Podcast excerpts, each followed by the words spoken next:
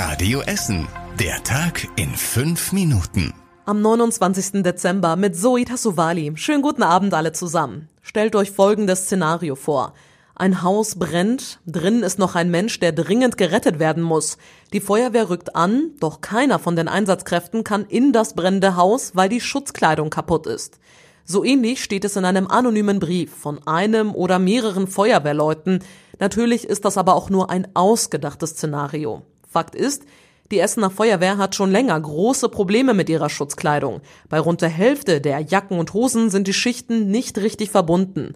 Doch dass die Feuerwehr deshalb ihren Job nicht machen kann, stimmt nicht, sagt Ordnungsdezernent Christian Kromberg.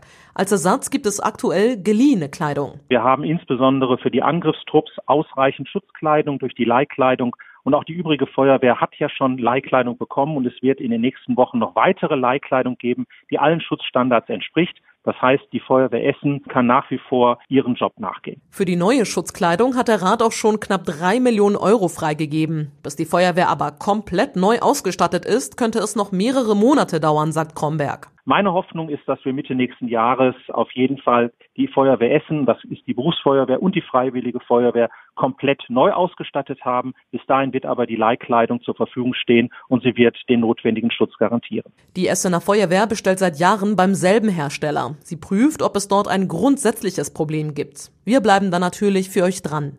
Alle aktuellen Infos findet ihr auf radioessen.de. Wer hier in Essen aktuell einen Corona-Schnelltest machen will, der kann das noch bis mindestens Ende Januar im Schnelltestzentrum in der Grugerhalle. Es hat kurz vor Weihnachten aufgemacht, da haben die Menschen rund zwei Stunden gewartet.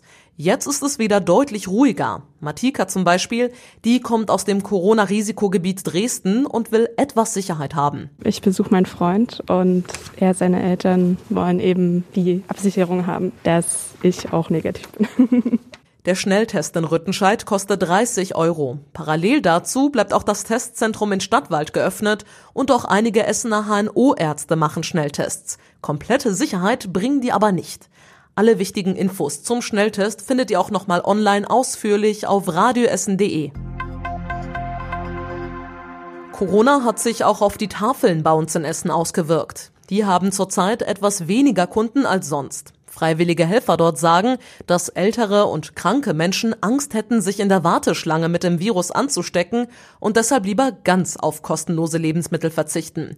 Deshalb gibt es jetzt aber einen Einkaufsservice, sagte uns der Chef der Essener Tafel, Jörg Sator. Wir machen es auch im Moment so, dass wir Leute, gerade so Leute wie Rollstuhl oder Rollator, die kommen also hin. Ein Mitarbeiter nimmt die Taschen von denen entgegen und geht für die einkaufen durch die Reihen. Und äh, dann sind die nach fünf Minuten wieder abgefrühstückt. Etwa 5000 Essener bekommen Lebensmittel von der Tafel. Die Zentrale der Hilfsorganisation ist am Wasserturm im Südostviertel. Pole Dance war lange ja eher verrucht, aber es ist mittlerweile eine richtige Sportart geworden. Das merken auch die Krankenhäuser. Es kommt wohl immer öfter zu schlimmen Unfällen. Mediziner der Uni Duisburg-Essen haben das untersucht und sprechen von Kopfüberstürzen aus drei Meter Höhe. Die Folge? Verletzungen am Kopf, am Hals oder der Wirbelsäule. Und da wird's schnell lebensgefährlich. Die Essener Mediziner raten deshalb, dass immer Trainer dabei sind und unter der Stange dicke Matten liegen. Und das war überregional wichtig. Immer mehr Politiker sind dagegen, Menschen mit einer Corona-Impfung Sonderrechte einzuräumen. Bundesjustizministerin Lambrecht sagte, es sei nicht einmal klar, ob die Impfung auch vor der Weitergabe der Infektion schütze. Allein deshalb erübrige sich diese Diskussion. Der SPD-Bundesvorsitzende Walter Borjans meint, bis eine ausreichende Zahl von Bürgern geimpft sind, sollten die Regeln für alle gleich sein. Ärzte und Pflegepersonal in Kliniken müssen sich laut Gesundheitsminister Spahn keine Sorgen um ihr Gehalt machen. Das sagte er dem Redaktionsnetzwerk Deutschland. Vielen Krankenhäusern geht wohl langsam das Geld aus, weil sie sich so intensiv um Corona-Patienten kümmern müssen und geplante Operationen verschoben werden mussten. Und zum Schluss der Blick aufs Wetter. Heute Nacht gibt es viele Wolken am Himmel. Es regnet oder schneit aber nur sehr selten. Es könnte in der Nacht aber stellenweise wieder sehr glatt werden, also fahrt vorsichtig. Die nächsten aktuellen Nachrichten aus Essen hört ihr dann auch morgen früh wieder ab 6 Uhr hier bei Radio Essen. Jetzt euch aber erstmal einen schönen Dienstagabend. Bis morgen.